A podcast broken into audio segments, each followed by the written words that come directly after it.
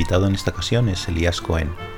Elías es abogado, escritor, articulista y profesor de Relaciones Internacionales en la Universidad Francisco de Vitoria. Actualmente es secretario general de la Federación de Comunidades Judías de España. Elías ha publicado artículos en Libertad Digital, El Confidencial, El Mundo, Expansión, La Razón y El Español. También es autor de varios capítulos en libros de ensayo y su primera novela se titula Sueños de Nación. Empezamos nuestra conversación analizando la violencia de las últimas semanas en Israel y en Gaza, con los ataques de Hamas y la yihad islámica contra varias ciudades israelíes y el contraataque de Israel.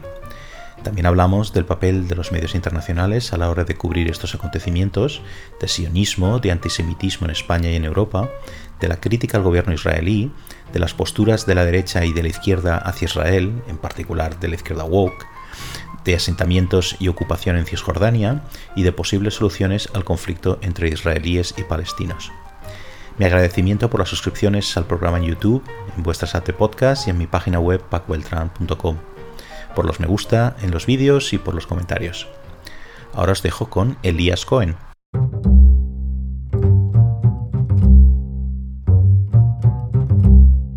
Hola Elías, ¿qué tal estás? Hola, buenas tardes, ¿qué tal? Bien, pues eh, vamos, a, vamos a hablar hoy de la cuestión de, Israel, de Oriente Medio, de Palestina, la imagen de Israel en España, en Europa y obviamente eh, que me interesa mucho tratar en las cuestiones de antisemitismo, sionismo, este tipo de cosas. ¿no? Parece que esto está un poquito olvidado eh, en la vorágine, este ciclo vertiginoso de noticias nacionales que tenemos. ¿no? Yo creo que son temas fundamentales, fundamentales discutirlos, ¿no? Bueno, de hecho, me gustaría, eh, estamos grabando el día en que ahora mismo probablemente están cayendo eh, eh, cohetes de, de, Hamas sobre Jerusalén. Em, y entonces yo creo que es una cuestión, claro, esto, esto está en, en, la prensa internacional y en la prensa española también, ¿no? Y creo que y estos dos días han sido unos días de, siempre solemos asociar violencia a Oriente Medio, pero ha sido incluso incluso más esto ayer y hoy, ¿no? Entonces, eh, eh, bueno, si quieres podemos hablar muy rápidamente de esto y luego nos meteremos más en, cuestiones de Oriente Medio, pero yo estaba mirando esta mañana cómo se trataba esta noticia, sabiendo que iba a hablar contigo, ¿no?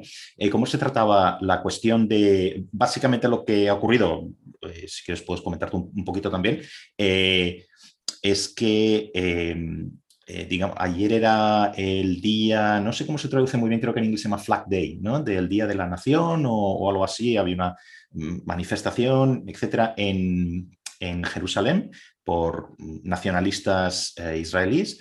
Eh, mm, y al mismo tiempo coincide con el Ramadán. ¿No? Entonces, y al mismo tiempo hubo unos problemas para acceder a la, en, Jerusalén a la mezquita de Al-Aqsa, ¿no? Y eh, jamás no se le ocurre otra cosa que empezar a disparar eh, cohetes sobre Jerusalén. ¿no? Entonces el resultado ha sido, como siempre, varios muertos, un montón de muertos realmente en, Gaza, eh, muertos en, Israel también. Entonces, ¿cómo se tratan estas cosas en la prensa internacional hoy? Yo he mirado de todo. Pues da la impresión de que, de que los clichés se repiten yo no sé si es ya vagancia por parte de la prensa nacional, pero continuos clichés y más que tomar partido por un lado o por otro, eh, lo que he visto mucho es que la prensa intenta buscar buenos y malos, intenta identificar alguna parte eh, en el conflicto como buenos y malos. Y es muy difícil sustraerse a eso, ¿no? Contar los hechos, ¿no? Y contar la complejidad de cualquier cosa que pasa en Israel, en Palestina, etcétera, ¿no? Las redes sociales ya es una cuestión aparte. O sea, es una absoluta locura y ya, ya han tomado partido y en la mayor parte de lo, de lo, que he visto, ¿no? Bueno, pues todo esto, ¿cómo ves tú este, este episodio? ¿Qué te parece? Bueno, es, eh, eh, vamos a ver si lo puedo estructurar bien, ¿no? Porque has planteado varias cuestiones. A ver, en primer lugar, el tratamiento mediático hacia el conflicto entre israelíes y palestinos en Europa, pero en España sobre todo, ha sufrido una transformación impresionante en los últimos 20 años. En el transcurso de la segunda intifada, que podemos datar de 2000 a 2004, el conflicto entre israelíes y palestinos era una cuestión nacional, los telediarios abrían con informaciones muy detalladas, eh, los periódicos hacían especiales, algo que no harían sobre cualquier otro conflicto que no sea no ya euro, o sea, que no sea no ya internacional, sino que no pille de cerca a España, ¿no? Eh, quiero decir, con, el conflicto entre el Sáhara y Marruecos, creo que no se, informa, que no se ha informado tanto como Israel y, Palestina, ¿no? E, es una transformación que es cierto que desde mi punto de vista ha ido a mejor, a equilibrar un poco más el tratamiento sobre Israel, porque bueno, hay, hay, dos, hay varios factores, ¿no? Factores políticos ideológicos muy importantes, muy importantes en ese conflicto. La causa palestina ha sido la gran causa de final del siglo XX y principio del siglo XXI, sobre todo para la izquierda más radical. Em, por otro lado, Israel ha tenido un cambio enorme de imagen en lo que es la derecha, ya sea política o sociológica en España, de, una mala imagen hacia una buena imagen, incluso un ejemplo. Todo eso ha ayudado a moldear mucho la imagen y a, equilibrar el, tablero, ¿no? Pero sí es cierto que a mí hace 20 años me llamaba muchísimo la atención cómo había esa, eh, sobreexposición mediática. Yo entiendo que hay muchísimos corresponsales acreditados en, en Oriente Medio, sobre todo en Israel. Es una zona pues, muy caliente a efectos mediáticos pero en España teníamos eh, ruedas de prensa de partidos políticos hablando de lo que había hecho la aviación israelí o no, un tema que a lo mejor se trata en embajadas o en legaciones internacionales, ¿no? Entonces, claro, como la causa palestina estaba allí y, el tema Israel, su alianza con Estados Unidos, el pueblo árabe, los pueblos árabes, todo eso tiene mucho, mucho background, mucho contexto en la política española ¿no? y, en y en los bloques izquierda-derecha. Entonces, eso, insisto, mm, esa polarización, por decirlo así, ha ayudado a equilibrar la imagen ¿no? de Israel, que es o el no sé si la imagen, pero sí el tratamiento mediático que, que era, era, era, mm, yo creo, insisto, había una sobreexposición y en muchos casos injusta. Yo no, no, no, no me gusta juzgar y menos juzgar de, de, a un medio de comunicación, yo no soy nadie para juzgar a un medio a varios medios, eh, o, a la percepción que tenía la población sobre, sobre, sobre ese conflicto, ¿no? Pero si es cierto, es como si me hablas de un conflicto a mí de Nigeria, pues, eh, pues veré lo que ponen en los periódicos, así grosso modo, o, en las noticias, pero no creo que me interese mucho más sobre las características del conflicto. A lo mejor la píldora de información que me dan es media página o dos segundos en el telediario, ¿no? Aquí daban muchísima más información y, insisto, estaba en la actualidad política, metidos en las tertulias, en las ruedas de prensa de los partidos políticos. Eso es así, ¿no? Además, esa polarización hace que, bueno, que, siempre intentemos buscar precisamente buenos y malos, y en ese sentido el tratamiento mediático del conflicto entre israelíes y palestinos es un paradigma, ¿no? Yo recuerdo en el año 2008, cuando, cuando Rusia entró en guerra con Georgia, ¿no? Que hubo, no, no recuerdo ni la fuente ni el autor del artículo, pero sí recuerdo que, con aras de, colmar ese sentimiento de siempre buscar quién es el bueno y el malo, dijo, bueno, esto es una guerra de malos contra peores, ¿no? Que es más o menos a lo mejor lo que nuestro sesgo nos lleva a cuando hay un conflicto entre dos partes. Bueno, aquí quién es el bueno, con quién me posiciono, ¿no? que es algo, yo creo que algo mm, de sesgo natural en, la población en general y bueno, y, en España también, ¿no? Porque ya sabes las características que tenemos de polarización y de, esa, de esas famosas dos, tres o veinte Españas que hay, ¿no? En ese sentido. Entonces, eso es cierto que, es una transformación impresionante, ¿no? Insisto, en los últimos 20 años, por cambios de percepciones, por, por, por, porque seguramente la iremos hablando sobre, durante la conversación, ¿no? Y, luego, pues como te decía, ya entrando en lo que ha pasado, bueno, pues eh, yo creo que cada dos años le toca jamás lanzar misiles, ¿no? Todos, em, todos y, a Israel responder, ¿no? Todos, todos estos movimientos, desgraciadamente, también responden a cuestiones propagandísticas y geopolíticas, sobre todo desde el punto de vista de Hamas, ¿no? O sea, Hamas se ha visto bastante aislado después de que Israel empezó a hacer acuerdos, a llegar a acuerdos o a, establecer relaciones diplomáticas con países árabes con las que no tenía antes. Y entonces, bueno, si uno se pone a estudiar, insisto, que es que esto no es responsabilidad de todo el mundo saber exactamente lo que ha pasado. Yo veo la tele, veo Gaza en llamas, veo dos o tres misiles sobre Tel Aviv o Jerusalén y, esa, y, el común de los mortales no se va a poner a investigar qué ha pasado aquí, lógicamente. ¿no? Pero bueno, lo, que pasa viene de, insisto, es como siempre que, hace, que, el grupo jamás eh, lanza una campaña de este tipo. Eh, siempre es con, busca la excusa, el detonante. ¿no? Aquí estamos hablando de un litigio ante el Tribunal Supremo israelí de unos ciudadanos árabes israelíes o palestinos, pero con residencia en Jerusalén, eso no, te podría confirmar, sobre unas propiedades que fueron compradas antes del 67 por por, por, por, por, em, propietarios judíos y bueno, el litigio duró muchos años. Eh, finalmente, el tribunal falló a favor de los primeros propietarios, luego eso se mezcla con que hay Ramadán y con que era el día de Jerusalén, en el cual es un día donde el nacionalismo judío, es el día del nacionalismo judío en Israel, por decirlo así. El día de la independencia es una fiesta más nacional, como puede ser el 12 de octubre en España o el 4 de julio en Estados Unidos, pero el día de Jerusalén tiene, es, celebrado fervorosamente por los nacionalistas y colonos israelíes, ¿no? Y entonces, sobre todo dentro de la ciudad vieja, se generan muchos choques eh, y claro, pues tienes, por un lado, eh, este fallo que generó protestas, luego tienes los choques entre, los días del día de Jerusalén, que coincide con Ramadán, y bueno, de pronto ya jamás encontró la excusa, ¿no? Y pues siempre hacen la misma estrategia, ¿no? Eh, pues lanzan misiles, Israel responde, mueren civiles en los dos lados, sobre todo en el lado palestino, y bueno, y empiezan a venderse imágenes, ¿no? Sobre todo por parte del, por parte del lado palestino, ¿no? Que también, insisto, eh, em, que muchas veces, y yo, estaba, digamos, en ese bando, por decirlo así, que muchas veces decía, hay que ver, los medios solo enseñan muertos palestinos, no enseñan muertos israelíes. Bueno, eh, vamos a ver, yo soy periodista, estoy acreditado en Gaza y voy, claro que voy a un hospital a ver los, muertos, tampoco es, o sea, no, es algo que quiera ah, culpar a los medios por ese tratamiento, eso es lo normal, ¿no? En ese, en ese, sentido, porque a lo mejor los israelíes tienden menos a enseñar siempre, sus, casi nunca enseñan sus cuerpos o sus muertos, últimamente sí lo hacen por un tema de, de, diplomacia pública o de propaganda, ¿no? Pero es así, ¿no? A efectos ya entrando en lo concreto del conflicto geopolítico, es eh, pues cada dos años le toca jamás, digamos, sacar la patita y decir aquí estamos.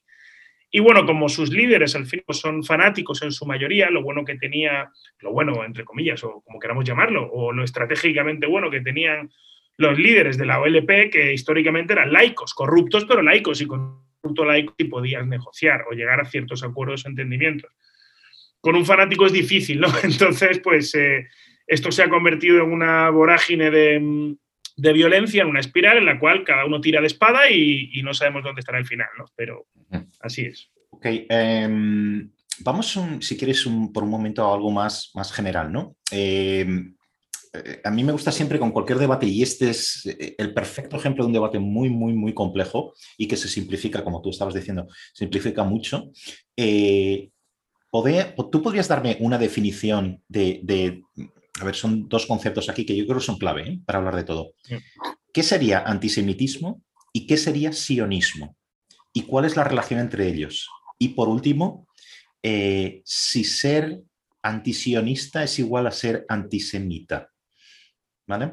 Hay que hilar fino, hay que hilar fino. Todo voy a intentar ser breve, voy a intentar ser breve. A ver, eh, Definiciones de antisemitismo hay muchas. De hecho, el antisemitismo como tal, las motivaciones antisemitas vienen incluso recogidas en el Código Penal Español. ¿no? Eh, la International Holocaust Remembers Alliance, la IRA, como se puede decir en su acrónimo en español, tiene una definición de antisemitismo que es muy extensa, ¿no? que incluye bastantes puntos, que es la que suelen aceptar los gobiernos de países democráticos que adoptan esa definición de antisemitismo. Pero yo resumiría antisemitismo como odio o prejuicio contra los judíos. ¿no? por el simple hecho de ser judíos. Y, en esa definición pues entran, eh, pues, em, quiero decir, cuando se utilizan a lo mejor ciertos mitos o ciertos prejuicios contra los judíos para criticar a alguien judío, o, y eso en el, desde el punto de vista de la crítica a lo mejor verbal antisemita, ¿no? Pero sobre todo pues, cuando ya, pues, ya llega la violencia, ¿no? Que se ataquen los judíos por el hecho de serlo, ¿no? Entonces, por tanto, yo creo que el antisemitismo como tal es, eh, insisto, por hacerlo simple, es eh, odio, rechazo o prejuicios contra los judíos. Luego el sionismo, que es un término que ha estado muy demonizado en Europa y en España y en esos, sobre todo en la segunda intifada, el sionismo eh, como tal es un concepto em, que surge, lo podríamos traducir quitándole todas las connotaciones negativas que tenga lo que voy a decir, pero es así. El sionismo es el nacionalismo judío en el sentido de que es una doctrina política que nace eh, a finales del siglo XVIII, al final del siglo XIX, disculpa, su, creador es Theodor Herzl, eh, que era, bueno, era un judío laico eh, con tendencias, yo podría decir hoy, socialdemócratas, por decirlo así, ¿no? En el cual, bueno, pues, pues teoriza sobre el sionismo y lo define como aquel movimiento que reclama el establecimiento de un Estado judío, un hogar nacional judío, en la tierra ancestral, conocida como Palestina histórica, legitimado por el derecho internacional público. ¿no? Eso es lo que es el sionismo históricamente. Luego ha habido varias vertientes. Está el sionismo socialista, que es el sionismo de los fundadores del Estado de Israel, eh, que es un sionismo, pues como todo el sionismo es de corte europeo, quiero decir, ¿no? Porque es el nacionalismo un movimiento europeo y todo Herzl había nacido en Pest, era húngaro europeo también, ¿no? Y, escribe el libro El Estado judío en, en, Viena, ¿no? Luego hay un sionismo revisionista, que podríamos calificarlo, por hacer la historia corta, pues más de derechas, que también ha tenido un protagonismo y pueden ser, digamos, los padres políticos del actual primer ministro, Benjamín Netanyahu, y de su partido político, el Likud. Y eso sería el sionismo, apoyar, digamos, eh, o, llevar a cabo acciones que lleven hacia ese objetivo. Por tanto, el sionismo como tal, su objetivo está cumplido, en el sentido de que Israel pues tiene 70 y, em, estamos hablando de 78, 70, 71, 72, 73 años, ¿no? Cumple este año, Entonces, em, en, en, tal sentido, como te decía, el sionismo pues, es el nacionalismo judío. Hay que tener también en cuenta que para los judíos el nacimiento del Estado de Israel es como si coges la Revolución Americana, la Revolución Francesa, la liberación sexual, los derechos civiles, la transición española, lo juntas todo y ni siquiera estarás cerca de lo que del sentimiento que eso supuso para todos los judíos del mundo. Por tanto, la, inmensa mayoría de los judíos eh, tienen un vínculo fuerte con Israel y sobre todo un sentimiento muy fuerte de protección. ¿no? A Israel, cada vez que se le critica, casi la mayoría pues, se ponen en guardia. Luego, ¿qué es el antisionismo? Bueno, em, últimamente se dice, y, en la gran mayoría de los casos es verdad, que ser antisionista es ser antisemita, ¿no? Pero eso tiene también matices. Voy a intentar aquí coger el pincel y, pintar finito, ¿no? Eh, porque mm, yo sí me atrevo a decir que se puede ser antisionista eh, sin ser antisemita, ¿de acuerdo? Pero, pero cuando se puede ser antisionista y ser antisemita, es a efectos académicos, históricos e incluso legales. Es decir, si ahora hablamos con alguien o vamos a una conferencia, algún profesor que diga que en el 48 no era legítima la creación de Israel, porque, porque según el derecho internacional no, eh, no, estaba permitido, porque según por las razones que dé, y en ese sentido se declara antisionista y declare que la creación de Israel no tuvo que tener lugar, pues a lo mejor esa persona pues no es antisemita, simplemente está dando una opinión sobre un hecho histórico y sobre un movimiento nacionalista concreto. Ahora bien, que alguien hoy día se declara antisionista en el sentido que dice que los judíos no tienen que tener Estado y que Israel debería desaparecer, un Estado con 73 años, con 8 millones de habitantes, consolidado tal, pues eso denota ciertamente algo más que una opinión eh, ilustrada o académica o, histórica. ¿Por qué? Porque, bueno, nadie se plantea eh, si tiene que seguir existiendo no sé, Sudán del Sur o Timor Oriental o, todos los estados que nacieron cuando cayó el bloque soviético. Quiero decir, a lo mejor te lo puedes pensar en su momento, pero una vez que ya están consolidados, bueno, ya es una realidad hecha. ¿Ya quién va, quién va a propugnar que eso no siga? Y propugnar que eso no siga significa o el genocidio de 8 millones de personas o el traslado, por decirlo así, de, de, 8 millones de personas a otro sitio o a lo mejor la desnaturalización de la voluntad de esos 8 millones de personas, que, que, sería, digamos, cambiar la forma de Estado y no llamarlo Israel, llamarlo, no sé, otro nombre en el cual pasen a ser ciudadanos de otro país, a lo mejor contra su voluntad, porque no creo que la mayoría quiera eso. Entonces, en tal sentido, pues te digo, em, a lo mejor soy, quiero decir, en mi propio entorno incluso soy demasiado valiente al decir esto, pero yo creo que hay casos en los que se puede ser antisionista, como he explicado, sin ser antisemita, pero generalmente pues, pues son dos conceptos que van de la mano, ¿no?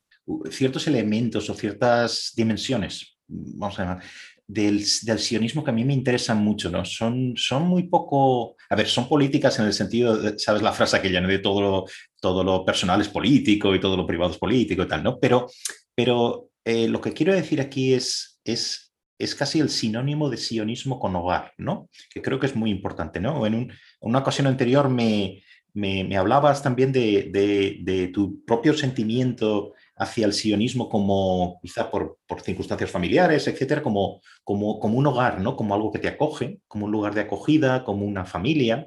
Y, esto es algo que he leído también en un libro, no sé si conoces el libro de Barry Weiss, eh, How to Fight Antisemitism, del 2019, es un libro magnífico de esta eh, eh, periodista americana, ¿no? Y allí explica también muy bien, eh, la, cuestión es que si tú entiendes el, judaísmo como una religión, es una cosa, pero si lo entiendes también como el derecho, esto es importante, el derecho a un hogar, entonces la perspectiva cambia completamente. ¿No? Entonces, eh, y, claro, y, el hogar cuál es? Pues es la tierra, como tú decías, en la Palestina ancestral, etcétera, la tierra de Israel, ¿no?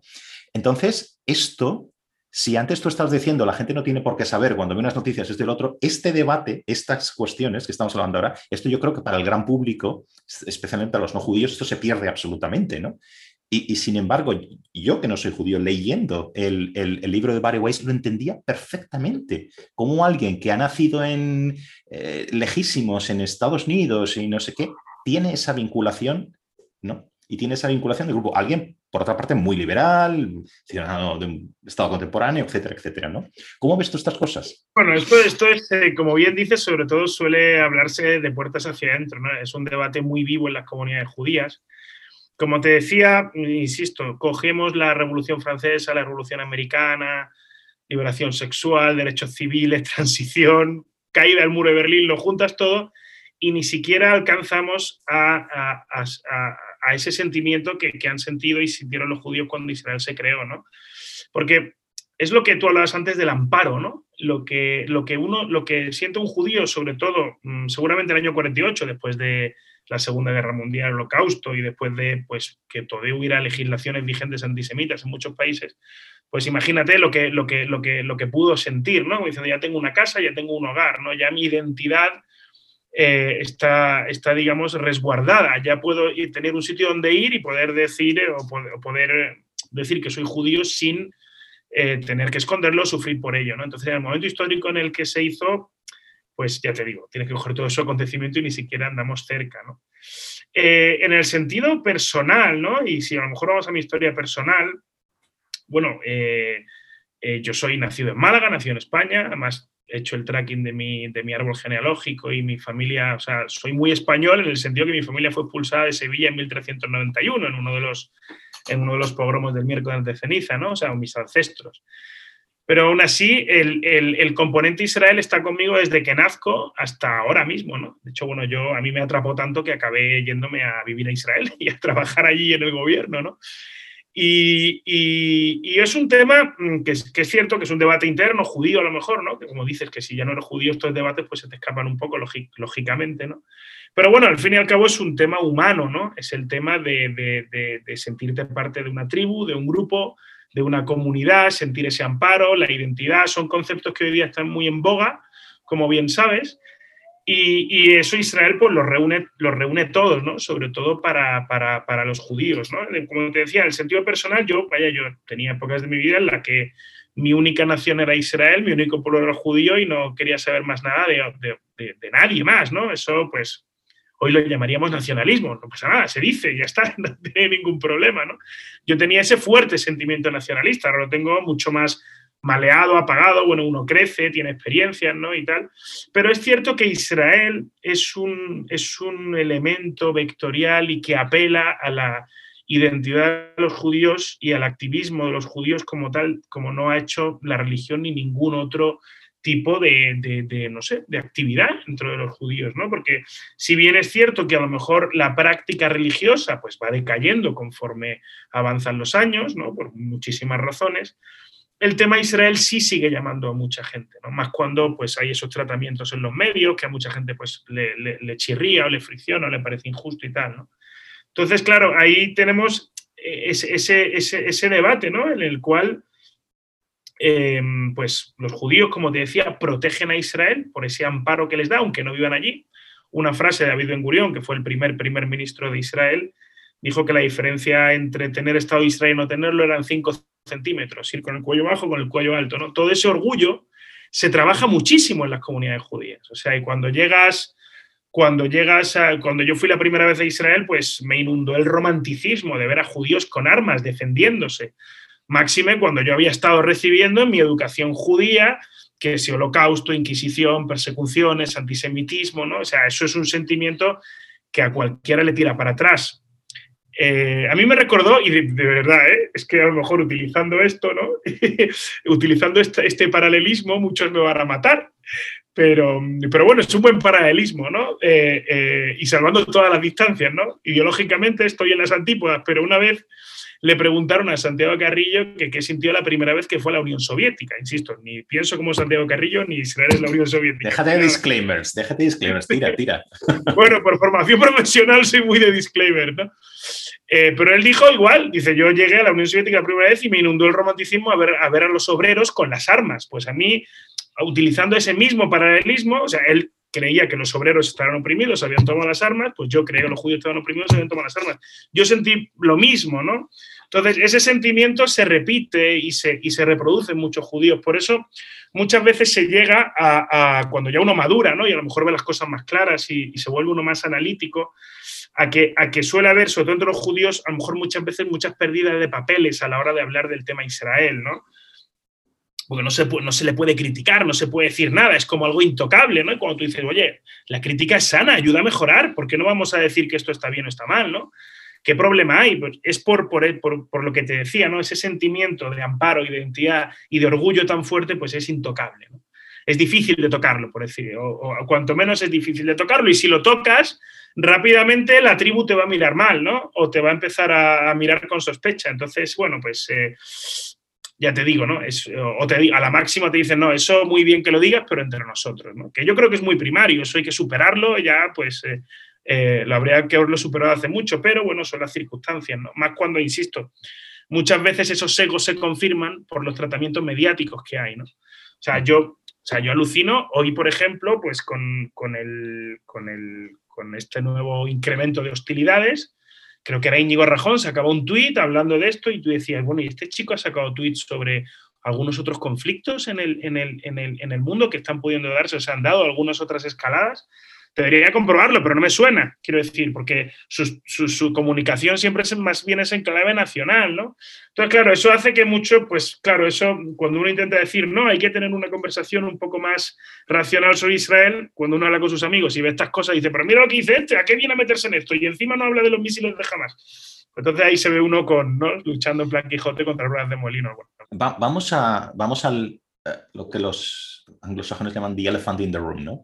Eh, si uno ve las encuestas en, no solo en España, en Europa en general, de, opinión, ahí yo no sé cómo lo verás tú, ahora me dirás, pero sí se puede detectar un, cierto incremento de, sentimiento antisemita, si quieres. Eh, no sé si esto estoy dando brochazos muy gordos, ¿eh? ahora, ahora me dirás tú lo que piensas. Eh, en Europa y especialmente en España, algunas encuestas que yo he visto. Luego tienes, a poco que uno repase la prensa, pues tienes eh, pintadas en cementerios judíos, en, por ejemplo, estaba pensando en Francia, ha pasado en varios países, etc.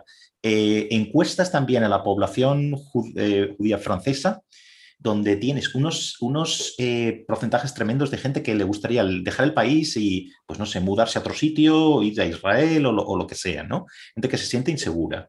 es también impresionante cuando uno viaja por Europa y ve, eh, ahora estoy pensando yo en un, tiempo que estaba en Berlín, eh, que tenía una comunidad judía muy, muy importante, pues, antes de la Segunda Guerra Mundial y antes del régimen nazi, y con unas, hay, eh, sinagogas preciosas, especialmente en, la zona de Oranjestrasse, etcétera, ¿no?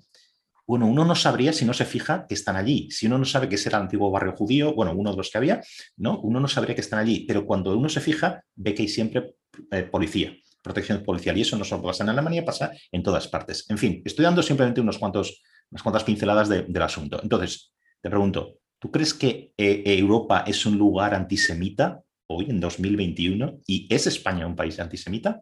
A ver, empezamos por las dos preguntas finales. España no es un país antisemita y creo que Europa en general no es un país antisemita. Ahora hay que matizar, ¿no? O sea, que, hay que hablar un poco de la, de la situación actual.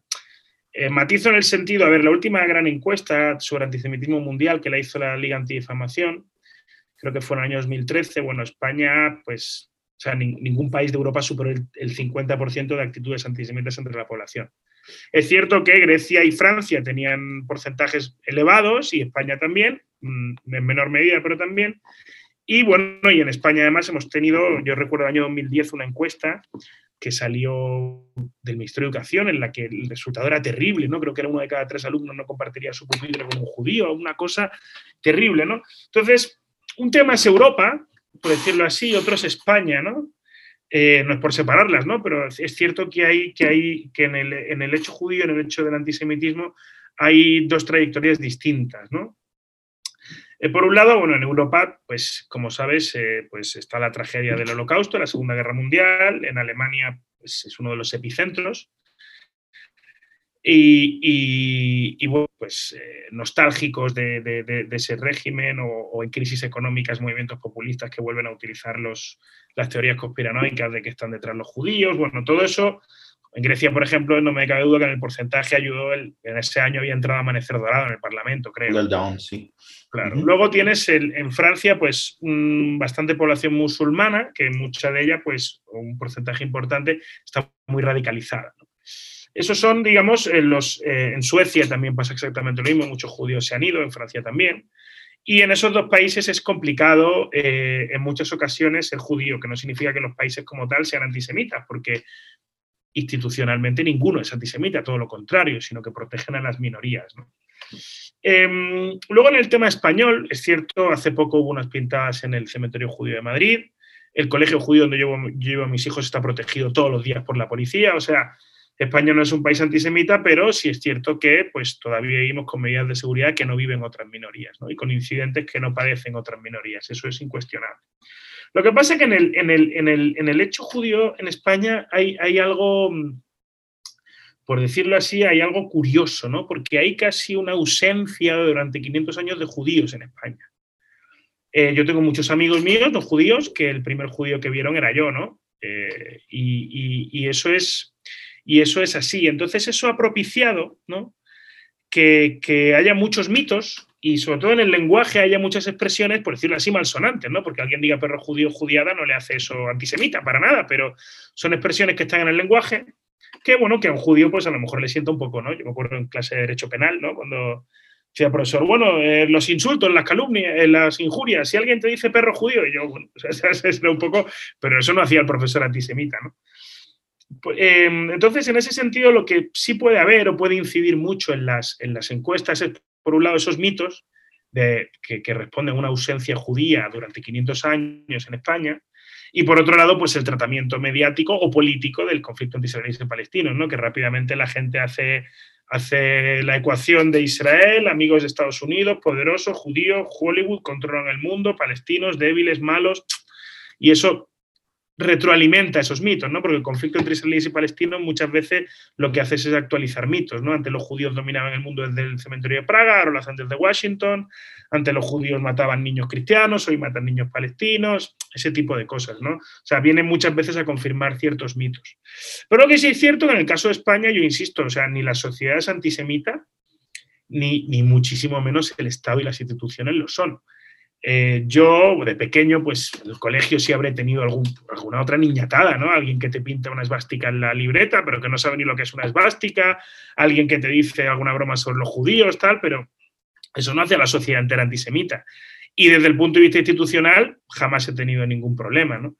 Además, hay que recordar que es que España haya sido república, haya sido monarquía, haya sido dictadura o haya sido eh, democracia, siempre ha ayudado sobre todo a los judíos sefardíes, ¿no? O sea que desde el punto de vista institucional, España además tiene una especial vinculación con, su parte judía, pese a que, eh, pese a que ha, habido 500 años de ausencia. Entonces, como te decía, en Europa tienes ciertos elementos, muchos relacionados con crisis políticas y económicas, con poblaciones musulmanas las radicalizadas, eh, con el tratamiento en general del conflicto de Oriente Medio, y luego en España tienes, tienes eso, que ha habido una ausencia muy grande de judíos, una ausencia muy dilatada en el tiempo de judíos, con, expresiones y mitos también que están por ahí, y, pero también, insisto, todos los países de Europa y en especial España institucionalmente, bueno, pues ahora mismo se puede decir que ninguno sea antisemita, todo lo contrario, quiero decir, como te decía en el, en el, antes, en el Código Penal, la motivación antisemita es, es, un agravante en el delito de odio.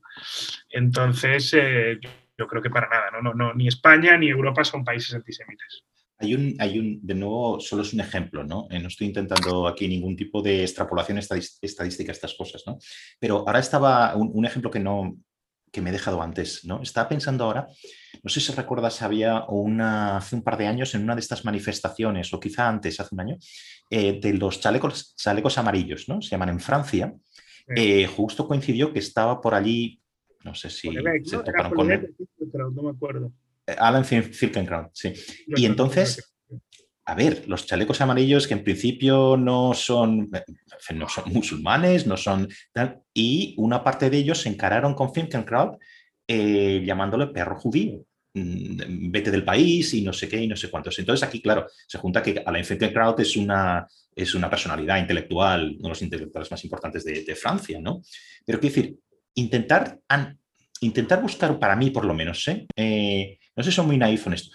Intentar buscar un sentido a esto no, no, no, sé muy bien qué sentido tiene, más allá de una, no sé, una generalización de, mitos, como tú estabas diciendo, y de, e, etcétera, ¿no? Porque qué, ¿Cómo se relaciona Alan Finkielkraut? Podrías decir, a ver, es un tipo pues más bien conservador, si quieres, o liberal, ¿no? Eh, los chalecos amarillos pues eh, tiran más si quieres, aunque ellos dicen que no son ni de izquierdas ni de derechas, pues podrías decir un poco más de izquierda, etcétera. Entonces, pero más allá de eso, ¿cómo, cómo, qué, sentido le damos a esto? Si hay alguno, ¿eh? ¿Cómo se hila? Bueno, yo siempre digo que ojalá todas las, todos los mitos conspiranoicos sobre los judíos fueran verdad, ¿no? Que si todos tenemos mucho dinero, que si dominamos el mundo, joder, ya me gustaría, ¿no? Quiero decir, ni todos somos eh, fundadores de Google, ni directores de Hollywood famosos, ya te digo que ya nos gustaría, ¿no? Pero es cierto que, eso opera, ¿no? Eh, a la hora de, bueno, quiero decir, el, concretamente, ¿no? El, tema de los chalecos amarillos es una, es una, protesta, es una protesta social muy potente en Francia. Quiero recordar que por la subida del precio de los carburantes, a gente que tiene. Empezó así, sí. Exacto, ¿no? O sea, estamos. Entonces, claro, eh, ahí, hay ciertos componentes, ¿no? Pero cuando, cuando tú estás tan fastidiado que el gobierno te sube, que, que, el poco beneficio que puedes obtener, a lo mejor es de lo que te ahorras en gasolina y te lo sube el gobierno, y a lo mejor eh, entre tu círculo o entre los que les conviene moverte te dicen, te empiezan a soltar como esto es una conspiración globalista de los medioambientalistas que están controlados por al final por Soros, que es judío y que Soros no sé qué, Rockefeller, la trilateral, pim, pam, pam, pam. Pues claro, cuando ves a un hombre como creo respetado, que no creo que sea multimillonario, pero tampoco será pobre, que viste así, ¿sabes? Que está saliendo de una librería, tiene una vida acomodada, no están como ellos con el camión buscando el céntimo para no ganar dinero, pues entonces a lo mejor dice, el judío este que encima que domina el mundo, encima vive ahí tranquilamente y yo aquí... Y es decir, no es ni francés, vete de aquí, ¿no? Porque yo creo que en Francia además opera mucho, el, el, elemento chauvinista está desde Melenchón hasta en la extrema derecha, ¿no? Todos son muy franceses, ¿no? Y eso eso, eso siempre ha sido, eso ha sido una causa histórica de antisemitismo, ¿no? El judío es extranjero, creo, yo creo que es el primer extranjero, de hecho, en la sociedad, ¿no? Entonces ahí le metes el componente xenófobo, por resumirlo, y le metes ese componente de estoy bastante fastidiado, hay gente que vive mejor y esa gente resulta que son judíos y dominan el mundo porque lo he leído aquí, aquí, allá y el del sindicato me lo ha dicho y este me lo ha dicho. Pues claro, estás protestando, el poco beneficio que tenías se te ha ido porque unos burócratas que no conoces te han subido el precio hablando de un cambio climático que no entiendes y de pronto ves a este intelectual andando así para que, que insisto, no es por justificarlo, yo es por buscar una explicación porque al fin y al cabo, como estamos aquí hablando, es totalmente absurdo. ¿Qué tendrá que ver Alan Finkielkraut con la subida de precio de los carburantes? O sea, ¿qué tendrá que ver? Absolutamente o con nada. o con ninguna otra de las causas que luego es que aquello creció. Ninguna otra de las causas, pero por concretarlo, ¿no? Entonces, buscándole una explicación y sin querer pensar que no, que no, todo el mundo nace antisemita, desde que nace del vientre materno ya odia a los judíos, no, no, eso es algo que se forma, ¿no? que, que viene mucho a acervos culturales y sobre todo, insisto, eh, cuando uno está pasándolo mal, es una tendencia humana buscar culpables. Y un culpable clásico, histórico, ha sido el judío. La peste, los judíos, eh, la crisis, los judíos, tal, ¿no? Entonces, es eso, es un update más, una actualización más, que le tocó a Finkelkraut como le podría haber tocado a otro. Oye, una de las simplificaciones de que estamos hablando aquí, porque las simplificaciones yo creo que son importantes en todo este debate, ¿no? Es eh, aquello de, eh, a ver, se puede criticar al gobierno israelí y a las políticas del gobierno israelí sin ser tachado de, antisemita? Aquí casi es una pregunta retórica, obviamente, ¿no? Porque, porque la respuesta es que sí, ¿no? Pero esto se pierde mucho en estas historias, estos debates, debates muy interesados, ¿no? Eh, mi experiencia personal es que, eh, estando en Israel, es que la, pocos amigos tendré en, en Israel que no sean súper críticos con el gobierno israelí. Pocos. Especialmente en la zona de Tel Aviv, todos. Em, entonces, hay que decir un poco también, si quieres, podemos hablar un poquito de esto, de, las, de la e, enorme complejidad que es, que es Israel, la sociedad israelí, ¿no? Un, sitio, un país relativamente muy pequeño, que tiene una complejidad, complejidad brutal, ¿no? Pasas en pocos kilómetros, pasas de literalmente universos sociológicos, por decirlo así, completamente distintos. Tel Aviv es una ciudad absolutamente liberal, eh, una especie de, Si juntas a Barcelona de... de, y, Berlín y el Madrid de la movida, todo junto y aún no tendrías, como, como estoy un poco imitándote lo que decías antes, y aún no saldría lo que es, lo que es Tel Aviv, ¿no? Y sin embargo, en un, en un rato de tren o de coche llegas a Jerusalén y es un, mundo completamente distinto, ¿no? Muy, muy interesante. Entonces, y luego lo que sí, yo creo que no tengo ningún amigo eh, em, israelí que no critique, por ejemplo, los Haredim. ¿No? a, las, los líderes ultraortodoxos que tienen un peso político si relacionas el peso político con, el número de una población, ¿no? pues absolutamente desmesurado. Y, el peso político se, traduce en leyes, en, digamos, una influencia política en el país. ¿no? Entonces, todas estas, estas historias eh, o, estas matizaciones internas que son muy importantes se pierden en el, en el discurso. Em, ¿cómo, ¿cómo, lo ves? Bueno, voy a ir, he ido apuntando porque hemos tocado varios temas. En primer lugar, que me decías, no para ser ordenado, que si criticar a Israel sería, bueno, evidentemente, como decías, es retórico, no. Pero claro que no, criticar al gobierno de Israel te va a hacer antisemita. Lo que pasa es que, como te comentaba antes, pues en los circos, o sea, la gran mayoría de los judíos con ese sentimiento de autoprotección, muchas veces han utilizado la bandera del antisemitismo para parar una crítica, y eso tampoco es así, ¿no? Y como tú bien dices, no habrá más crítico con el gobierno, aunque le haya votado, que el israelí medio, ¿no? Porque al fin y al cabo, pues Israel es una democracia, una democracia además muy, muy activa en el sentido de que, de que bueno, de que, de que, los ciudadanos se expresan libremente desde que nació ¿no? el, el, el, país y eso, y además en la, en la clásica actitud retadora de los israelíes, eso estaba ya está bastante marcado, ¿no? Pero no para nada, o sea, criticar al gobierno o las actuaciones del gobierno para nada es antisemita. Es cierto que cuando ya a lo mejor pues lees algunas críticas eh, en las que utilizan ciertos mitos, ¿no? O, intentan dar algún, ¿sabes? Algún mensaje que no es, pues ahí claro, ahí seguramente muchas veces esas críticas serán un antisemitismo disfrazado, actualizado pero en general para nada, ¿no? Todo lo contrario, como te decía antes, la crítica es necesaria, no solo para el gobierno de Israel, sino para cualquier gobierno. Si es, em, que si no, pues, eh, pues los gobiernos pues no mejoran, se corrompen, la crítica es fundamental para controlar el poder. En segundo lugar, bueno, que me comentabas de la, ya hablando de Tel Aviv y de los críticos que a lo mejor que sobre todo en Tel Aviv, ¿no? Son con el gobierno, la complejidad eh, social israelí es fascinante, ¿no? Y, y, también geográfica a Jerusalén y a Tel Aviv les llaman Medinat Tel Aviv y Medinat Jerusalén, que quiere decir en hebreo Estado de Israel y Estado de Tel Aviv. Son dos países distintos, pero también otras ciudades son totalmente distintas. Hay algunas más homogéneas que otras, pero la verdad que son bastantes, eh, por decirlo así, pedazos de realidad distintas en un mismo país, ¿no? Y bueno, es que eso, insisto, eh, cuando metes tantos componentes en un tanto social, geográfico como cultural, económico, todo en un sitio tan pequeñito y con tantos problemas, pues sale eso, ¿no? Y, es cierto que es fascinante la, diversidad social y cultural que existe en Israel. Y es cierto que puedes estar en Tel Aviv y puedes estar en media hora en Jerusalén en coche y estás en dos países distintos. Eso, bueno, pues es algo que nadie conoce, lógicamente, si no visita Israel, ¿no? Si no está allí trabajando en una legación diplomática o si no está de corresponsal o destinado por una empresa. Y es algo, insisto, tampoco yo debo no sé, seguramente si yo voy a Nigeria, a lo mejor Nigeria no todo es Boko Haram. A lo mejor ahí, a lo mejor Nigeria es un país fantástico para pasearse por allí, no lo dudo, ¿no? Pero no lo conozco, ¿no? Entonces no puedo saberlo, no puedo, no, puedo sentirlo. Entonces, una, una cosa que ha cambiado muchísimo la percepción de la imagen de Israel en España es precisamente la gente que iba allí.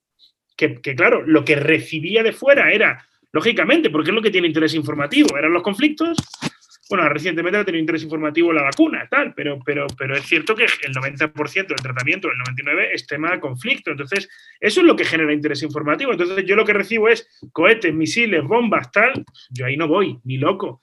Claro, cuando vas allí y, descubres esa realidad tan fascinante, pues cambia tu percepción y dices, anda, pues a lo mejor está en Tel Aviv, que puede ser como una Barcelona, por decirlo así, con una también dieta mediterránea, con las ganas de, vivir, una ciudad que nunca duerme, todo eso, ¿no? Eh, entonces, bueno, pues eso, es indudable, eso es una realidad que se explora poco, pero bueno, pero, pero está allí, ¿no?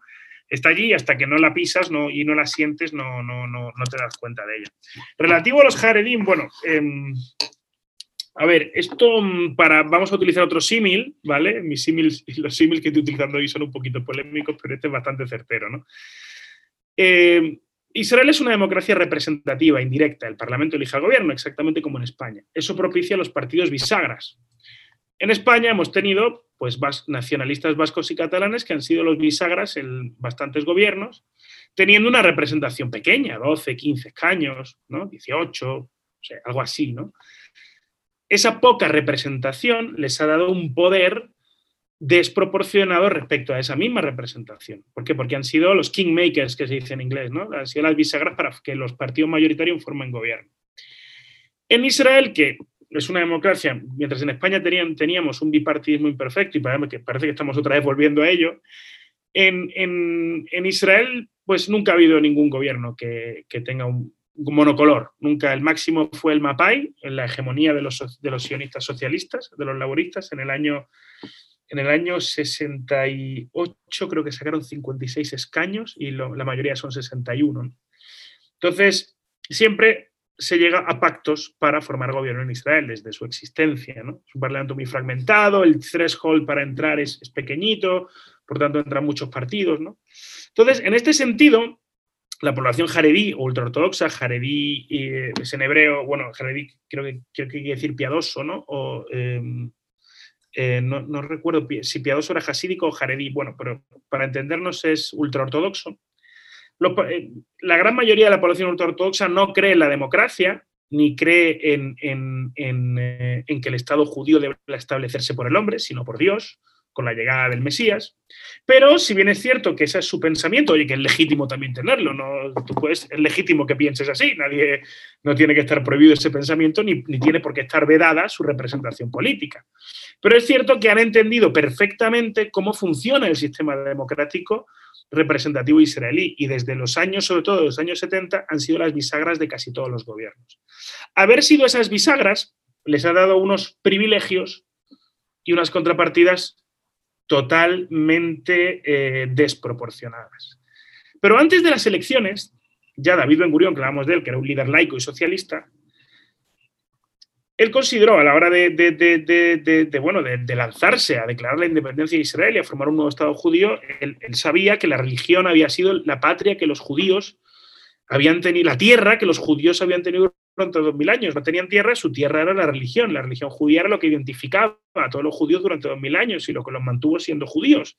Si no se habrían diluido, habrían desaparecido.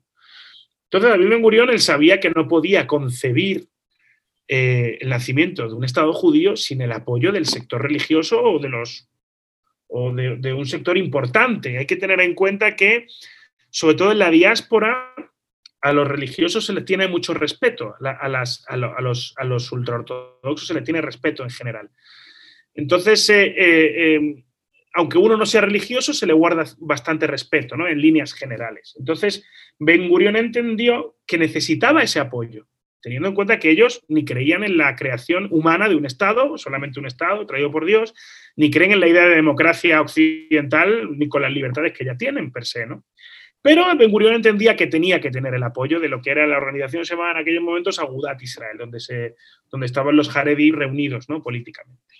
Y entonces llegó un acuerdo que se llamó el statu quo, en el cual pues, se le dan ciertos privilegios a, esos a, la población ultraortodoxa.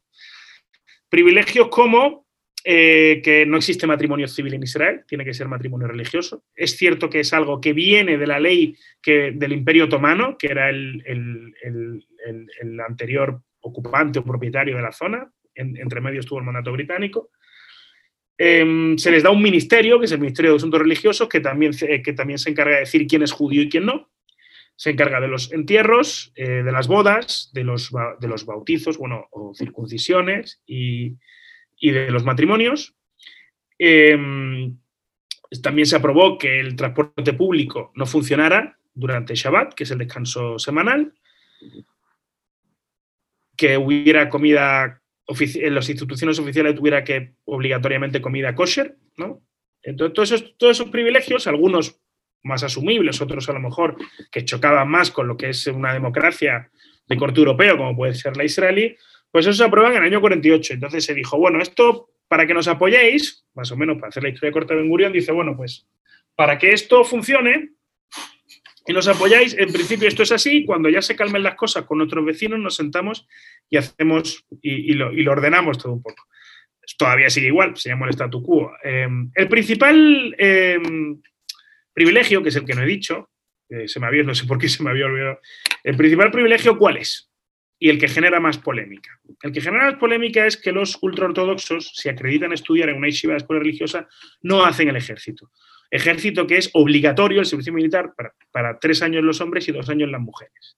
Entonces tienes una situación social terrible, porque a lo mejor en un mismo edificio tienes un padre que su hijo de 18 años está ahora mismo en Gaza, jugándose la vida y, el otro vecino, que por ser ultraortodoxo, su hijo, pues a lo mejor está en una escuela, una yeshiva, estudiando, estudiando el Talmud. Claro, eso genera una fricción terrible. Además, eh, em, generalmente es una población eh, que se dedica al estudio, ¿no? Y se dedican sobre todo a, recaudar dinero y donaciones para mantener esos centros de estudio, ¿no? Pero no es una. Pero en sus, en sus bar, en sus centros de estudio, además, no enseñan eh, lo que es la educación general básica, que sí se enseña en otras escuelas israelíes, para perpetuar ese sistema de que, de que el que vive allí, digamos, no salga de ese, no tenga las herramientas para salir de ese mundo, ¿no? Hay organizaciones en Israel que se dedican, de hecho, a sacar a chicos que quieren salir de ese mundo. Entonces, además, pues hay un chiste además en Israel que incluye también a la población árabe israelí que dice, en Israel un tercio de la población trabaja, un tercio de la población va al ejército y un tercio de la población paga impuestos. Y siempre es el mismo tercio. Es un chiste, pero es verdad. Y eso, claro, eso genera unas tensiones terribles. El tema del privilegio principal, que es no hacer el ejército, la ley tal, conocida como la ley tal, se ha intentado cambiar muchas veces. Pero en los últimos gobiernos de Netanyahu, que ha tenido que hacer pactos con los, con los tres partidos ultraortodoxos, pues no, pues no se ha cambiado. Eh, entonces, es una, es una, es una mm, fricción terrible, la cual eh, los israelíes la van sobrellevando, la cual eh, se apaga muchas veces por los enemigos externos, pero en cuanto no haya enemigos externos, eso va a explotar por algún lado. Yo, de hecho, y disculpa que haga de umbral, que haga las veces de umbral, yo he escrito una novela que se llama Sueños de Nación sobre una Israel distópico en el año 2060 en, la trama, pues eh, eh, discurre sobre un Israel que está gobernado por los religiosos, eh, después de una guerra civil, ¿no? Entonces, a lo mejor mucha gente puede decir, bueno, pero es que los Haredim, si no, si no van al colegio, no tienen formación universitaria, no van al ejército, ¿cómo van a ganar una guerra civil contra los laicos, ¿no? Hay una población también muy creciente en Israel y muy enfrentada con los Haredim, que son los de Atim Leumim, o que, que podríamos traducir como religiosos nacionalistas, o Modern Orthodox en inglés, son estos que celebran el Día de Jerusalén y que, son, que la mayoría son colonos, etc. Y, bueno, ellos sí van a la universidad, sí van al ejército y ahora están muy enfrentados con los jaredín, pero a lo mejor en un futuro no. En un futuro a lo mejor les unen más cosas de las que les separan, ¿no? Bueno, eso es, esa es mi teorización, ¿no? La, la, novela intento que sea entretenida, no ningún análisis político, ¿no? Lo que pasa es que ese es el escenario sobre el que discurre la misma. Y yo, y yo como muchos judíos y muchos israelíes, aunque sea un debate que va muy, muy hacia adentro, pues es un miedo que tengo. De hecho, Theodor Herzl, cuando escribió El Estado judío, ya se lo pregunta en el mismo libro, ¿terminaremos teniendo una teocracia? Y yo creo que es posible. Es difícil que pase, espero que nunca pase, pero es posible, ¿no? Eh, entonces, el tema de los Jaredim es una de las grandes asignaturas pendientes de la, de la cuestión sociopolítica israelí, sin ningún género de dudas, ¿no? Y tendrá que abordarse tarde o temprano, porque además la población jaredí crece, su crecimiento vegetativo es exponencialmente superior al de la población laica. Entonces dicen, por eso yo utilizo 2060 como la fecha de mi novela, ¿no? Dicen las encuestas que para 2060 de cada tres niños que nazcan en Israel, uno sería, por decirlo así, del resto, el, otro sería árabe israelí, el otro sería jaredí, ¿no? Entonces ahora la población jaredí que está entre el 15 y el 20%, en 2060 se puede poner un 30 o 40%. Y ese tercio, pues totalmente se desequilibraría, ¿no? Esto es como pasa en muchos estados, a lo mejor, utilizando otro símil, otro ejemplo, esto es como la gran deuda pública que tienen todos los estados, que la mantienen, la mantienen, la mantienen, que no pare, que no pare, que no pare, que no pare, y llega un momento que explota. Pues igual, esto es mantener, mantener, mantener hasta que explote. Yo aquí lo que veo también es, conociendo un poquito del, del, un poco para mi terreno, ¿no? del sistema electoral eh, que tú has apuntado un poco, el threshold, la, barrera de entrada a la del el Parlamento es muy baja. Eh, es un sistema estrictamente proporcional, es, es uno de los sistemas eh, proporcionales más proporcionales del mundo, por eso da lugar a muchísimos partidos, pero yo creo que aquí la cuestión es, yo creo que muchas de estas cosas que estamos contando tienen que ver con, tienen que ver con antropología, tienen que ver con historia, con demografía, pero también responden a incentivos, ¿no?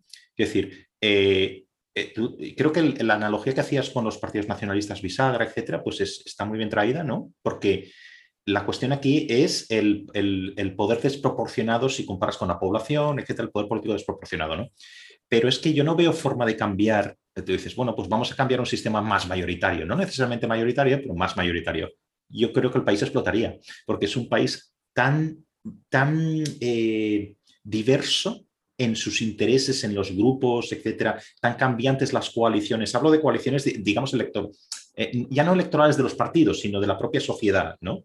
Es, eh, eh, por, antes hablábamos de Tel Aviv, por ejemplo, es que no necesitamos ni siquiera comprar Tel Aviv con, con Jerusalén por barrios, tú puedes ir viendo eh, cómo cambia no solo físicamente el barrio, ¿no? Hay, hay, lugares en Tel Aviv que es como si estuvieras literalmente en cualquier sitio de Europa, ¿no? Eh, aparte por, por, la arquitectura y tal, es una arquitectura preciosa además. Em, en otros lugares es una mezcla medio hipster, medio con una población árabe que parece que sea la mayoritaria en esa zona. En otros lugares, pues es... Y tú vas viendo un poco los, los orígenes, etcétera, ¿no? Entonces, los ciudadanos en Israel y en todas partes y los partidos y todos los elementos de un sistema político responden a incentivos. Entonces, ¿cómo se podría cambiar ese sistema electoral para que, eh, digamos, los resultados políticos fueran distintos? Y yo eso no lo veo. No lo veo. Yo creo que una sociedad tan, tan diversa, dividida, lo que quieras, no puede tener más que un sistema así o en otros lugares, ya no son israelíes, responden a, otras, a otros a otras circunstancias, digamos, pues hay algún tipo de compartir el poder, cuotas, etcétera, ¿no? Pero yo no, no sé cómo podría, cómo podría esto aplicarse. Bueno, a ver, el tema, yo no creo que la solución sea cambiar el sistema político para quitarle representación a, o, digamos, em, equilibrar la representación real de lo que tienen estos partidos, ¿no? Porque esta población va a seguir ahí, no va a desaparecer y además se moviliza mucho cuando protestan. La cuestión es un cambio más profundo, una integración la, solución es una integración, quizás quizá silenciosa, quizás paulatina, quizás eh, pacífica, por supuesto que sí, pero no creo que el, el, cambio del sistema electoral no creo que sea la solución.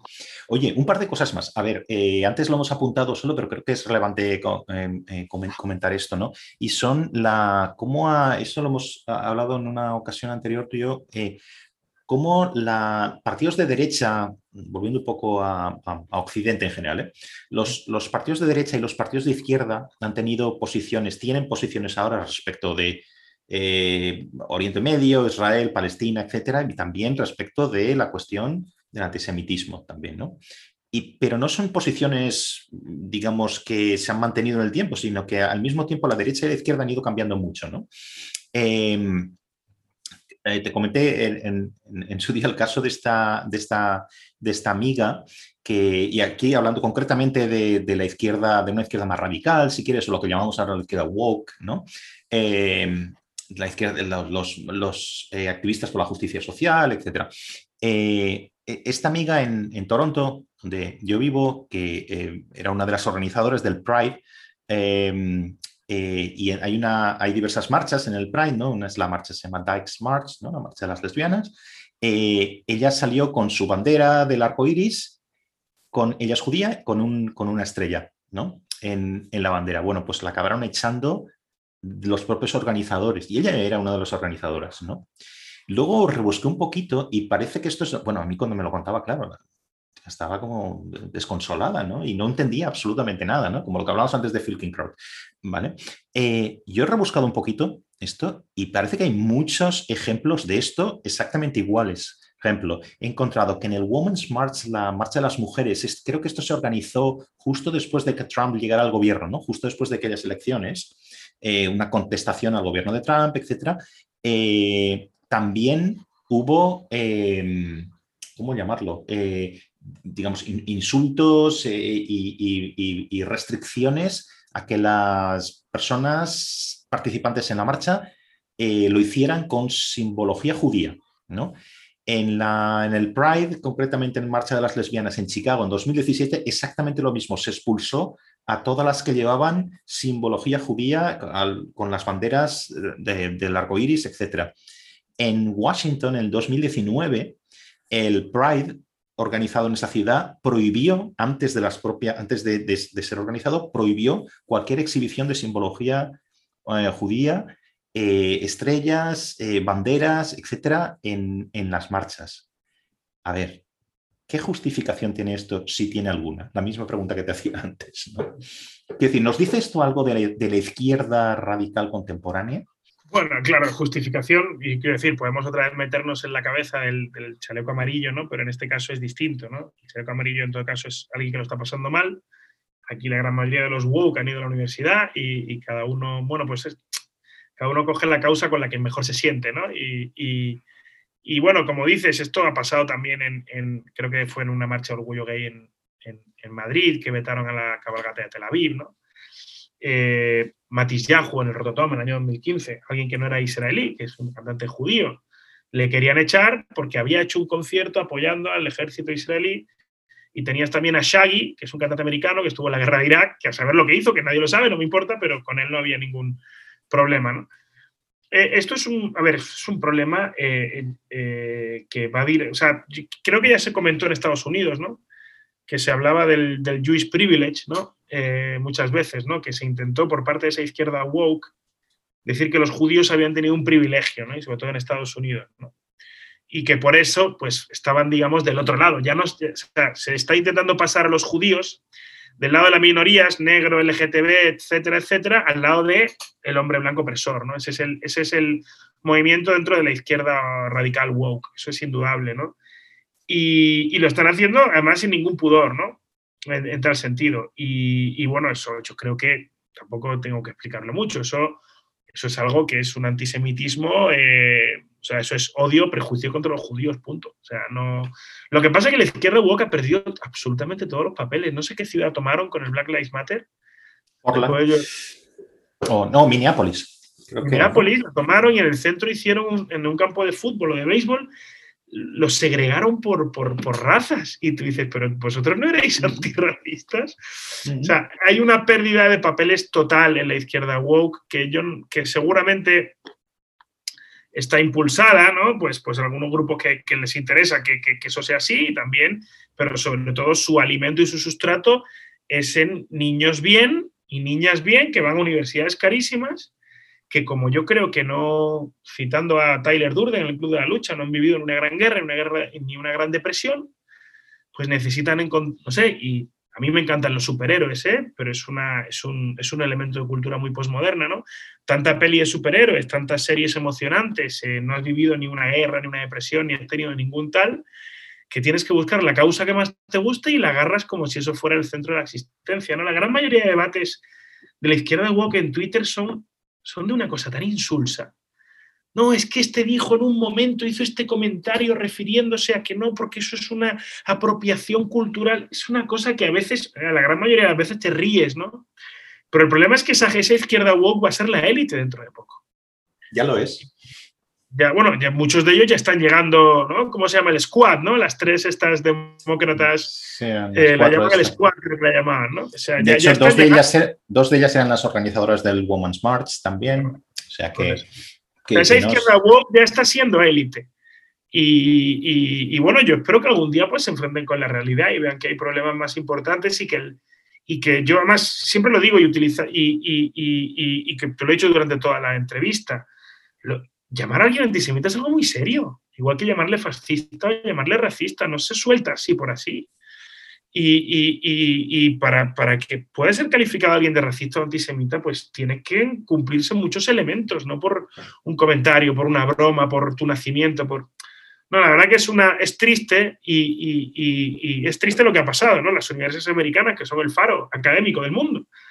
Pero es así, ahí está y, ya te digo, mm, justificación, pues es a lo mejor la que te he dicho, ¿no? intentar meterme en su cabeza y pues eso, están buscando causas, ser héroes, un tiempo en el que ya no hay héroes, supongo. Bueno, nos hemos dejado, si quieres, muy rápido, si quieres dar una pincelada, la derecha, que es importante también, ¿no? Que hace años podíamos identificar también más con eh, antisemitismo y ahora parece que incluso partidos de derecha radical, populistas radicales en Europa, pues son como muy amigos de Israel y muy de proteger a la población. Yo no sé si esto es algo táctico porque realmente contra quienes realmente van son contra las minorías musulmanas o no, no sé exactamente muy bien o realmente hay algo genuino de que, eh, bueno, pues ven que sus, esa defensa que muchos, no todos, pero muchos partidos, por lo menos en el sur de Europa y en el este, hacen de una tradición cristiana, pues claro, esto se implica con la, con la, con la cultura o con la tradición judío-cristiana y entonces eh, entienden que eso va una cosa con la otra. No, no, sé muy bien, ¿no? Pero ¿cómo ves tú la evolución de la derecha respecto, eh, respecto a, la, cuestión judía? Bueno, ahí hay evolución tanto en izquierda como en derecha, ¿no? Voy a pincelar también un poco la izquierda. Hasta el año 73, yo creo que calcula, hasta la guerra de Yom Kippur, la izquierda, por decirlo así, socialdemócrata en general, era muy pro-Israel. O sea, Josep Borrell fue a un kibutz, por ejemplo, por cierto, hay muchos socialistas y el PSOE ha tenido históricas amistades con los, con los laboristas israelíes. Y la izquierda en general era bastante, era bastante pro-Israel en el sentido de que lo veía como un Estado democrático eh, de corte socialista en un océano de dictaduras ¿no? árabes y arcaicas. Luego ya Estados, Israel hace perdón, su alianza con Estados Unidos inquebrantable, dicho por todos los presidentes americanos. ¿eh? Creo que fue Obama quien dijo que, las relaciones eran inquebrantables y estaban beyond politics, ¿no? O sea, entonces esa alianza con Estados Unidos, que es el, eh, digamos, el, o a lo mejor el espejo donde, no, donde la izquierda veía a su adversario, tanto la socialdemócrata como la radical, pues hace que cambie mucho la percepción de Israel. Pasa de ser ese Estado de pioneros socialistas a un Estado occidental, colonizador eh, e imperialista, ¿no? Eh, y además coincide con que a partir de, esos años empiezan a haber gobiernos de derechas en Israel, cuando siempre había habido izquierdas. Entonces, claro, la izquierda ha evolucionado con el, eh, digamos, ha evolucionado utilizando la causa palestina, que es, como te dije, la gran causa política del siglo XX, hacia tener una visión más hostil hacia Israel en términos generales, ¿no? Sobre todo la izquierda radical, seguro, ¿no? Más que nada porque además todos estos grupúsculos terroristas, pues eran, digamos, eh, amigos o primos hermanos de, pues, de las Bader-Meinhof, de las Brigadas Rojas, de ETA, ¿no? Eh, estos grupos, ahora hablamos de Hamas, Yihad Islámica, que son fanáticos y son otra cosa distinta, pero en los años 70 en Europa, pues eran, estos grupos palestinos eran, se entrenaban juntos en Líbano, eran como, como los luchadores por la libertad, etcétera, que, que, seguían estos grupos terroristas de izquierda radical, ¿no? La derecha tiene también otro cambio increíble, porque la derecha, y insisto, salvando todas las comparaciones, en la derecha hemos pasado, derecha política sociológica, que no estoy diciendo que Pablo Casado sea heredero del franquismo, pero hemos pasado de el discurso a lo mejor franquista, que no tenía relaciones diplomáticas con Israel y se pincelaba muchas veces lo de la cooperación judío-masónica, sobre todo en los inicios del franquismo, a que Pablo Casado, cuando gana las primarias del PP, utilicéis, menciona Israel como ejemplo. En la derecha, esto, en la derecha, digamos, conservadora liberal, pues ahí cada uno, o sea, para apoyar a Israel, cada uno siempre tiene su, motivo. La derecha liberal, por eso del Startup Nation, la nación emprendedora, innovación tecnológica, es, eh, hay derechos ciudadanos en un océano de dictaduras, tal. La derecha un poco más conservadora, cultura judío-cristiana, occidente, em, pues igual, una economía que, que, prospera, un país que se defiende. Luego la derecha más radical o la derecha alternativa o alt-right, como se llama ahora, que que puede ser a lo mejor Alternativa por Alemania y el, Frente Nacional, que tenían antisemitas de verdad en sus filas, han visitado Israel y han metido judíos en sus filas para reciclar eso. De hecho, em, eh, Amanecer Dorado es otra cosa, ¿no? Pero lo que es la derecha alternativa, la derecha radical no nazi, por decirlo así, que no es nazi, pues sí ve a Israel con una simpatía eh, cada vez más creciente. Y no creo que sea algo, tiene algo de táctico, ¿no? Oye, tengo judíos en mi partido, apoyo a Israel, eso no me hace antisemita ni me hace nazi. Claro que tiene algo táctico, pero también tiene algo sin duda de, de, estratégico en el sentido que es que Israel en muchos sentidos se ha convertido en el país que ellos aspiran, los de la derecha alternativa. Es un país occidental de fuertes valores judio-cristianos que ha salido a combatir una pelea contra el Islam radical y la está ganando, que fomenta la natalidad, que tiene unas fronteras no seguras, sino segurísimas, que favorece a los que tiene, digamos, un régimen, por decirlo así, que favorece más a los suyos que a los demás, tiene ese componente todavía etnonacionalista bastante potente. Entonces, claro, en muchos aspectos Israel también es, la, es el sueño de la derecha alternativa, en ese sentido. Hay que recordar cuando se reúne Netanyahu con el grupo de Visegrado, con Orbán y todos los demás, ¿no? que además Orbán es el ejemplo de, es el ejemplo de liderazgo de derecha alternativa, porque hay un tema allí de, de, de que se sienten, digamos, vinculados a ese proyecto. ¿no? Y luego tenemos los partidos nacionalistas, sobre todo el Perdona, perdona, eh, Elías, porque esto es muy importante lo que acabas de decir. Esa reunión con Orban específicamente, hay otros líderes de Visegrado también, pero Orban es, lo ejemplifica perfectamente.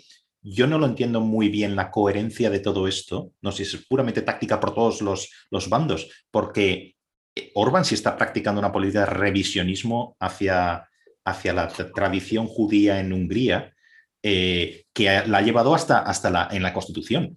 Quiero decir, a, meter allí como aquí simplemente cristianos, todo lo demás que hubiera aquí, no nos vamos con historias de judío-cristiana, la tradición ni nada, sino fuera, expulsado. Pero al mismo tiempo, ves, es, tienes toda la razón, este tipo de reuniones, ¿no? ¿Esto a qué se, a qué se debe? Bueno, eh, también lo ha hecho Polonia, creo, ¿no? A ver, lo que, Lo, que, lo que se justifica allí, que puede tener tacticismo sobre todo, a lo mejor para atrapar un voto que no existía antes, ¿no?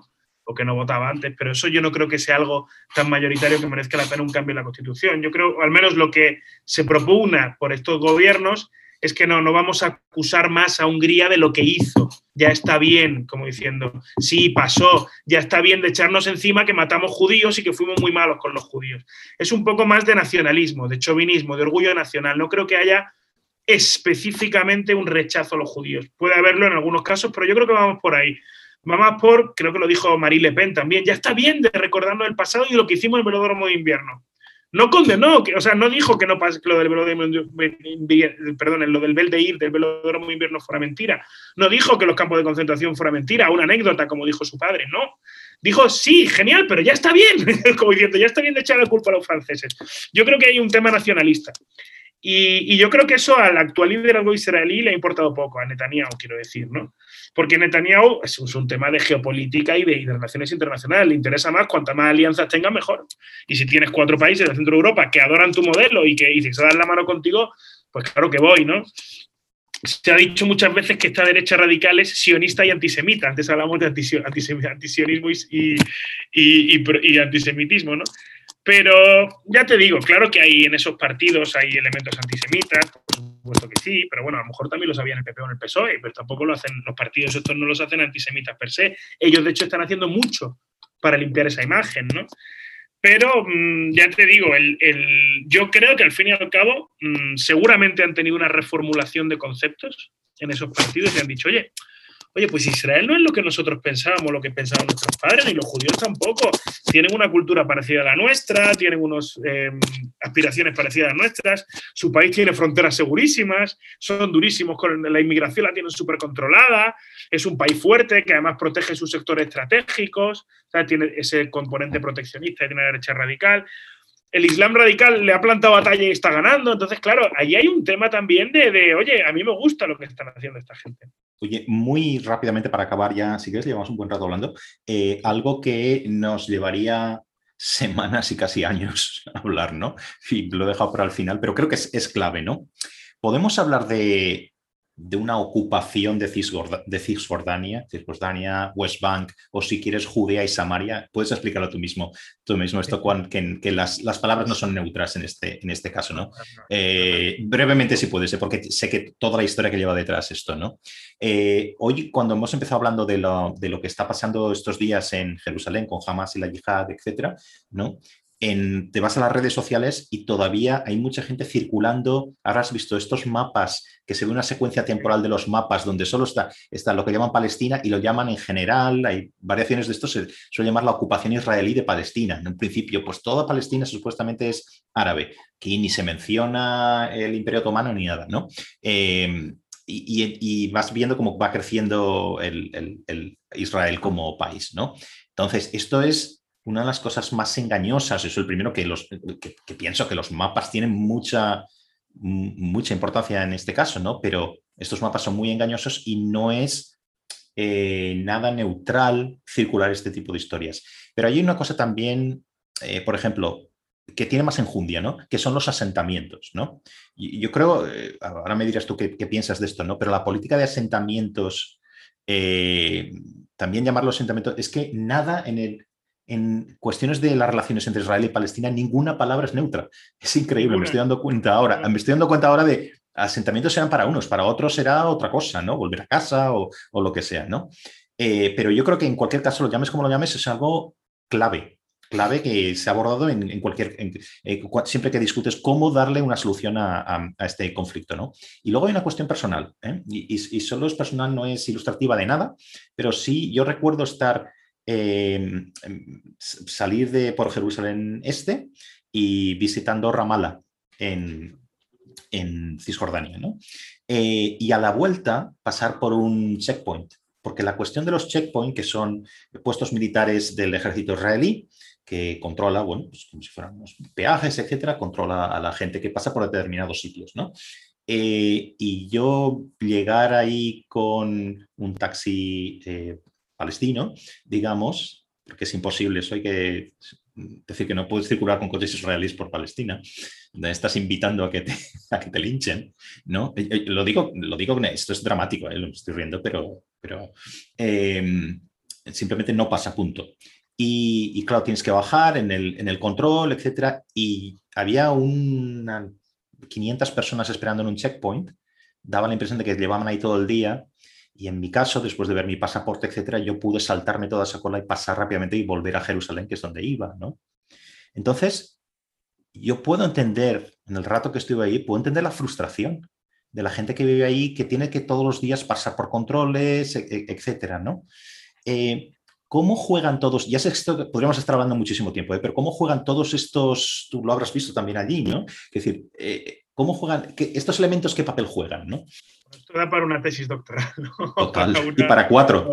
Y para, para, cuatro y para charlas muy, muy, muy dilatadas. ¿no?